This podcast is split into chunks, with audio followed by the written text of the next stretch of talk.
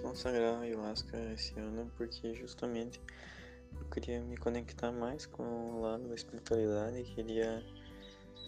Uh, eu precisava tipo, olhar para outro com outras visões para o mundo, para minhas, para dentro de mim e para o universo. Só que eu não conseguia me focar para ter uma meditação assim uh, tão profunda. Como a ayahuasca ela é uma ela é uma meditação forçada, né? Então foi um um meio que eu que eu consegui que, tipo que me possibilitou chegar a várias visões assim e ver de outros ângulos várias coisas sobre mim, sobre o universo, sobre a vida.